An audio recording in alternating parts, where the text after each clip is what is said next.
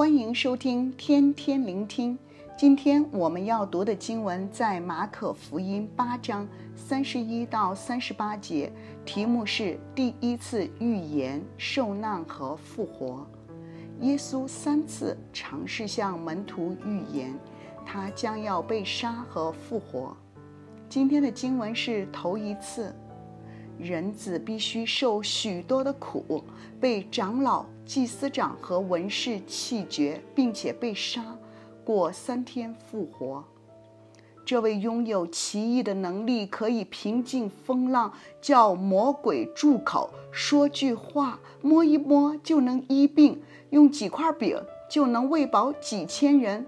这位被期待作为弥赛亚的救主，下场怎么会？受许多的苦和被杀呢？这实在是匪夷所思。所以彼得就拉着耶稣劝他不可以。耶稣转过来看着门徒，就责备彼得说：“撒旦，退到我后边去，因为你不体贴神的意思，只体贴人的意思。人的意思就是人性里面最自然的倾向。”我们都贪享安逸，害怕受苦，喜爱赞扬，而神的意思并非同人的期望和喜好，所以耶稣继续教导为何跟从他。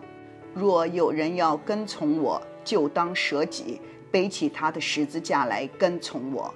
因为凡要救自己生命的，必丧掉生命；凡为我和福音丧掉生命的，必救了生命。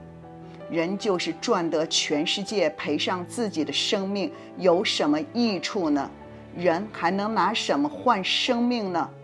凡在这淫乱罪恶的世代，把我和我的道当作可耻的，人子在他父的荣耀里同圣天使降临的时候，也可把那人当作可耻的。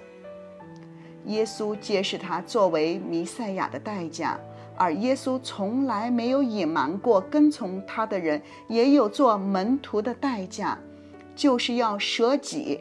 舍己的真正意义就是对自我中心说不，甘心放下不合神心意的想法、爱好、个人的利益，甚至生命，为要顺服神的旨意，成全他在我们生命中的计划。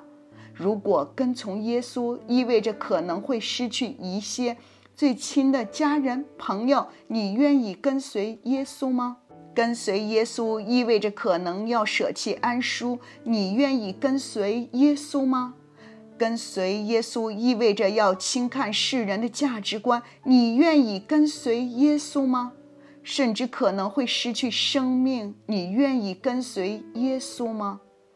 今天在世界的某些地方，这些选择是真实的。虽然以上事情并不一定都会发生，但问题是你愿意吗？